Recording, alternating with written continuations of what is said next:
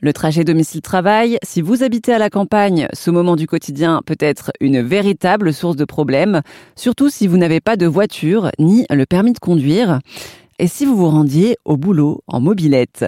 C'est l'une des solutions de mobilité proposées par le foyer des jeunes travailleurs de Vitré.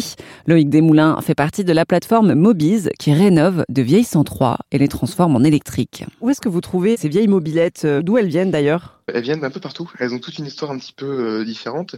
Certaines nous ont été euh, nous ont été données, d'autres ont été euh, échangées parce qu'on nous avait donné des modèles qui n'étaient pas éligibles à la conversion électrique, donc on a fait du, du troc. Et puis d'autres modèles ont été également achetés.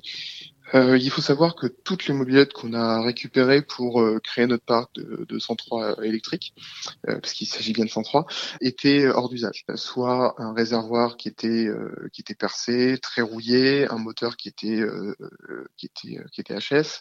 et puis sur le plan esthétique, elles avaient beaucoup de traces de rouille et elles nécessitaient un, un important lifting ces mobilettes, vous les convertissez en, en modèle électrique. C'est assez original. Comment vous faites pour les convertir comme ça? Alors même avant la conversion, je vais reprendre peut-être d'où nous vient cette idée.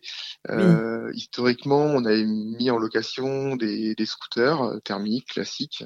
On avait beaucoup de difficultés dans leur réparation. Euh, ils étaient mobilisés régulièrement, euh, beaucoup de carénage, des, des, des, modèles qui étaient peu réparables. Ensuite, on est passé sur des 103 thermiques. C'était beaucoup plus efficace dans le quotidien alors euh, au départ, les jeunes étaient un peu euh, un peu étonnés, et puis ensuite euh, ils appréciaient beaucoup ce, ce, moyen de déplacement. Mais avec toute une difficulté, c'était le, le, stockage du mélange de temps pour pour alimenter ces cyclomoteurs.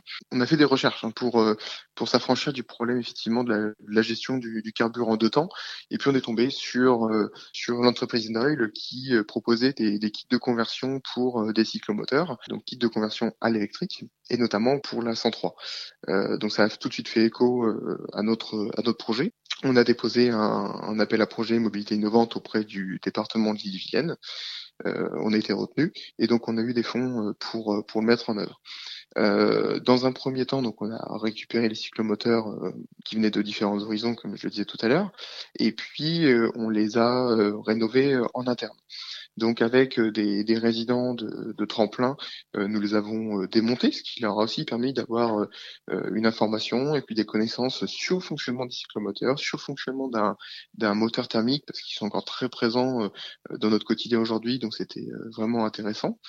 Euh, on a valorisé un maximum de, pièces euh, qui ont été euh, revendues ou données à, des collectionneurs, à des puristes. Et puis ensuite, nous avons repeint ces, repeint mobilettes. nous avons racheté des pièces également auprès d'une entreprise qui les commercialise sur sur. Et puis, nous les avons remises à des garagistes agréés et à l'entreprise Noil pour le montage du, du kit d'électrification. Génial. Et alors, j'ai cru voir que vous euh, réparez euh, ces mobilettes aussi avec des pièces de seconde main. Oui, dès que c'est possible, on a euh, acheté des, des, lots de pièces pour pouvoir les rénover, déjà à moindre coût, et puis en prenant en compte, bien entendu, l'impact environnemental.